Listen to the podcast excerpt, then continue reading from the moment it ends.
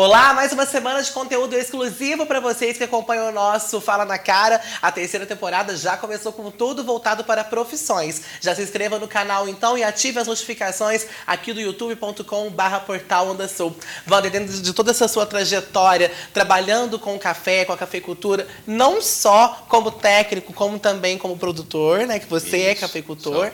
Você também presta esse trabalho para a Super Safra. Como que é o seu trabalho lá dentro? É, na, na Super Safra, eu sou consultor técnico da Super Safra. Então, a gente desenvolve, junto às comunidades, aos produtores que a gente atende, essa parte de extensão, de consultoria. Então, a gente faz a consultoria, tem a, a parte de defensivos dentro da, da Super Safra, que é onde a revenda, onde eu trabalho, né? Uhum. E a gente vai fazer a indicação, vai averiguar as lavouras, ver qual tipo de doença ou qual problema o produtor está tendo. E aí a gente vai fazendo a melhor indicação. E, Esses... a, e a Supersal também atua no sentido de desenvolvimento é, de campos demonstrativos junto às comunidades. A gente faz palestras também para as comunidades, faz palestras também em, em fazendas particulares, sempre envolvendo o produtor, levando novas tecnologias. Ah, a Supersal é muito preocupada nesse sentido. Um trabalho interessante que a gente fez. A gente também fez um trabalho com o professor é, Paulo Henrique da Universidade de Alfenas, uhum. onde ele montou o trabalho de pesquisas dentro da, da propriedade. Depois a gente fez, com os resultados que a gente tinha na mão, a gente fez um dia de campo. Olha então a gente sempre buscando fazer nesse sentido. A gente fez sobre bicho mineiro, a gente fez sobre a broca, inclusive foi num, num produtor aqui pertinho, fazendo São Sebastião o Breno. Depois a gente fez também, é, agora a gente fez um trabalho com drone, certo? Junto com o professor Paulo Henrique.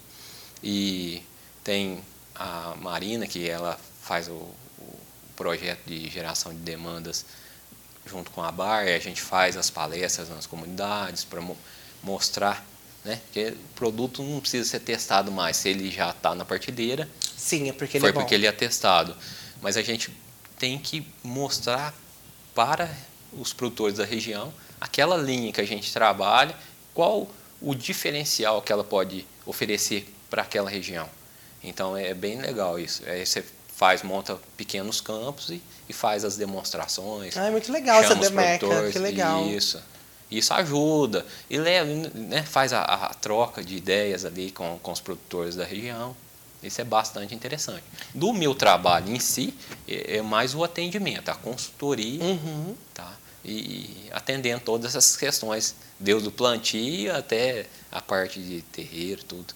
Não, e hoje o campo está muito mecanizado, né? A gente já falado em outros programas Sim. um pouco sobre isso. Você agora acabou de citar o drone. Como que vocês têm lidado com essa questão da tecnologia? Eu acho que cada vez mais aquele slogan do agro é tech, agro é pop, agro é tudo, está fazendo mais sentido.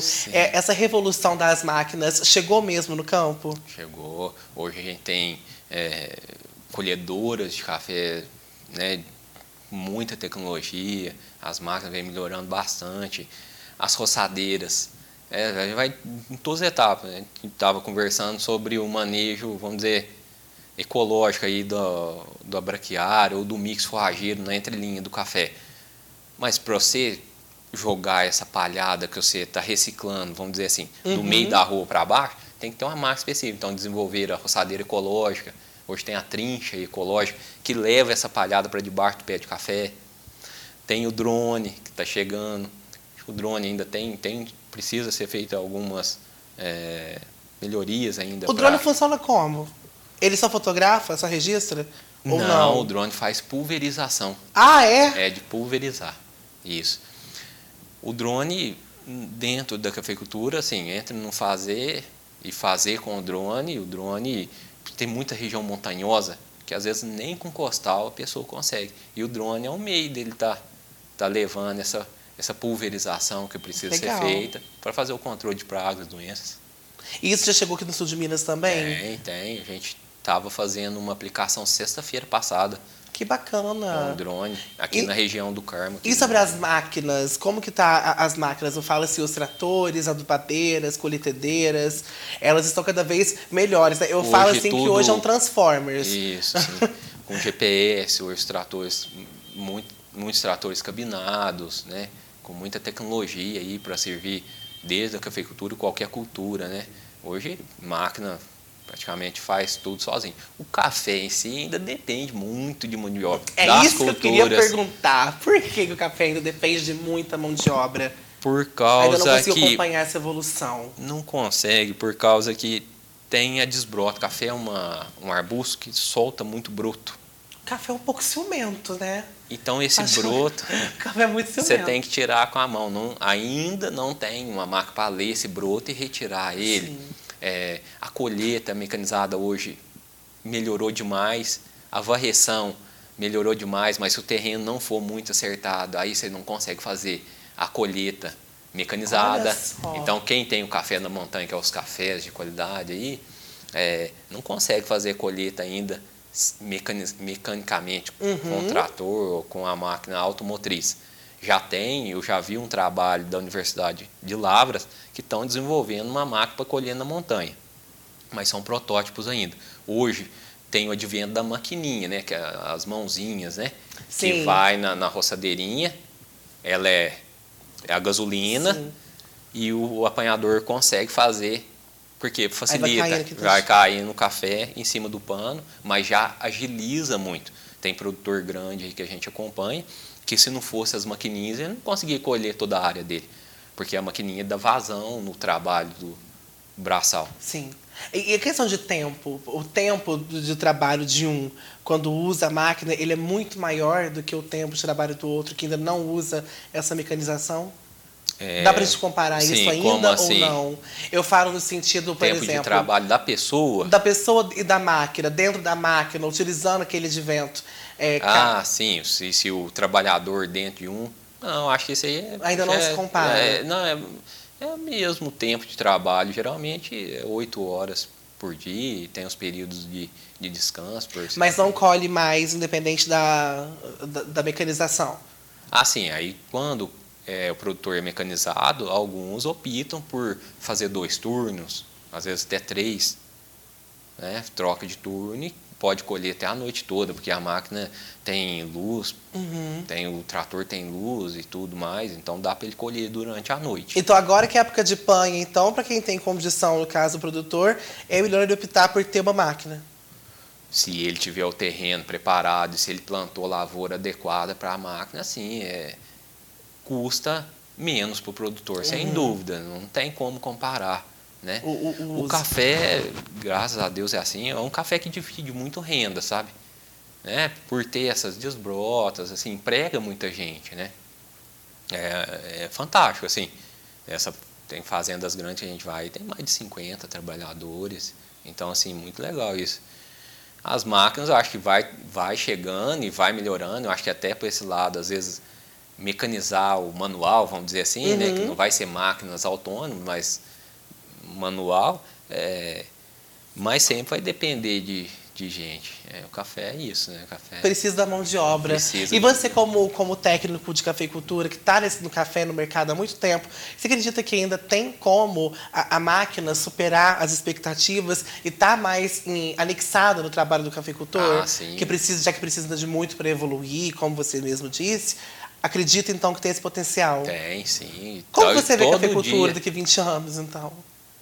Ah, é uma pergunta, sabe, que eu nem não parei muito para pensar nisso, mas eu acho que assim, eu acho que vai ter bastante esse o drone em si, acho que vai ocupar um espaço, porque cada vez vem melhorando. Desde o primeiro contato que eu tive com o drone, há uns quatro anos, drone de pulverizar eu falo, Uhum.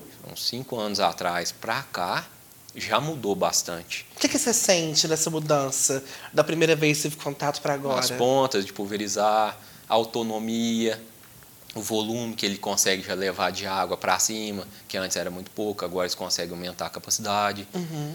Eh, na época, quando eu via, a bateria era um gargalo. Toda hora você tem que voltar para reabastecer isso e é, é complicado, porque é um trabalho que você vai fazer grande, é, grande, grandes áreas. Então tem toda hora você ter que voltar e você perde muito tempo, né? Então, cada vez mais, acho que as empresas estão trabalhando nisso para eles durarem mais tempo no ar, levar um volume de água maior, que ele vai fazer uma área maior e precisão, né? Sim.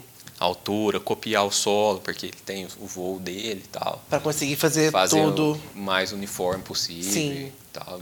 Tá melhorando. pensa para em termos de trator, os trator melhorou bastante. Antigamente não, quase não se via, quando eu comecei a trabalhar mesmo, não se via trator cabinado dentro da cafeicultura, muito raro. Hoje, toda fazenda que a gente vai tem os tratores cabinados, né? Isso traz mais um conforto para o pessoal, né?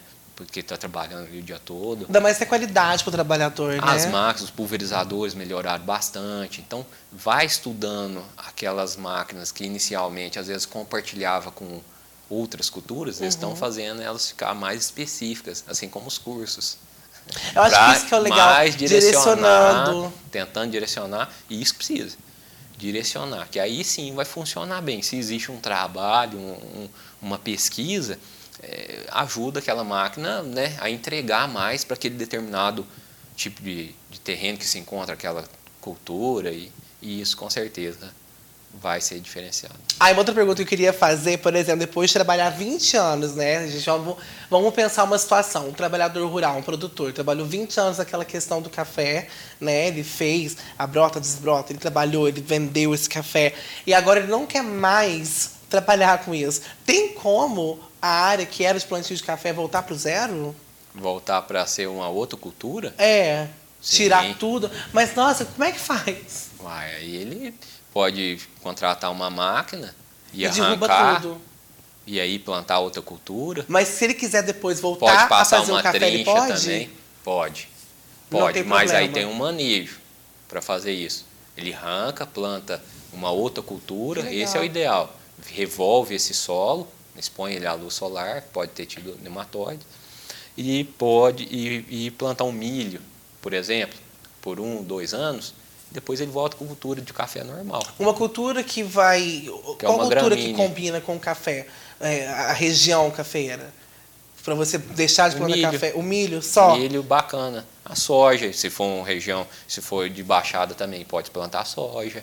Combina. O Porque tipo de solo combina. melhora muito, por ser uma cultura perene, Uhum. o solo é muito melhorado.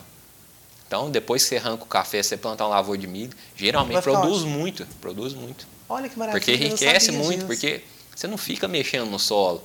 Então, você, e, e o café, ele se depõe toneladas de folha por ano. E que vira matéria orgânica. Pensa, ao longo de 15, 20 anos, aquela camada superior do solo é como fosse quase uma floresta. Olha só Com que o manejo que adequado, né? É um manejo adequado. Sempre com o instrutor do lado. Sempre com consultor. Não vamos né? esque- esquecer disso, gente. O consultor e o instrutor tem que estar sempre próximo do trabalhador. Eu acho que né? é isso, acho que assim diferencial. constrói, é, constrói uma coisa bacana, porque eu falo, é troca de experiência.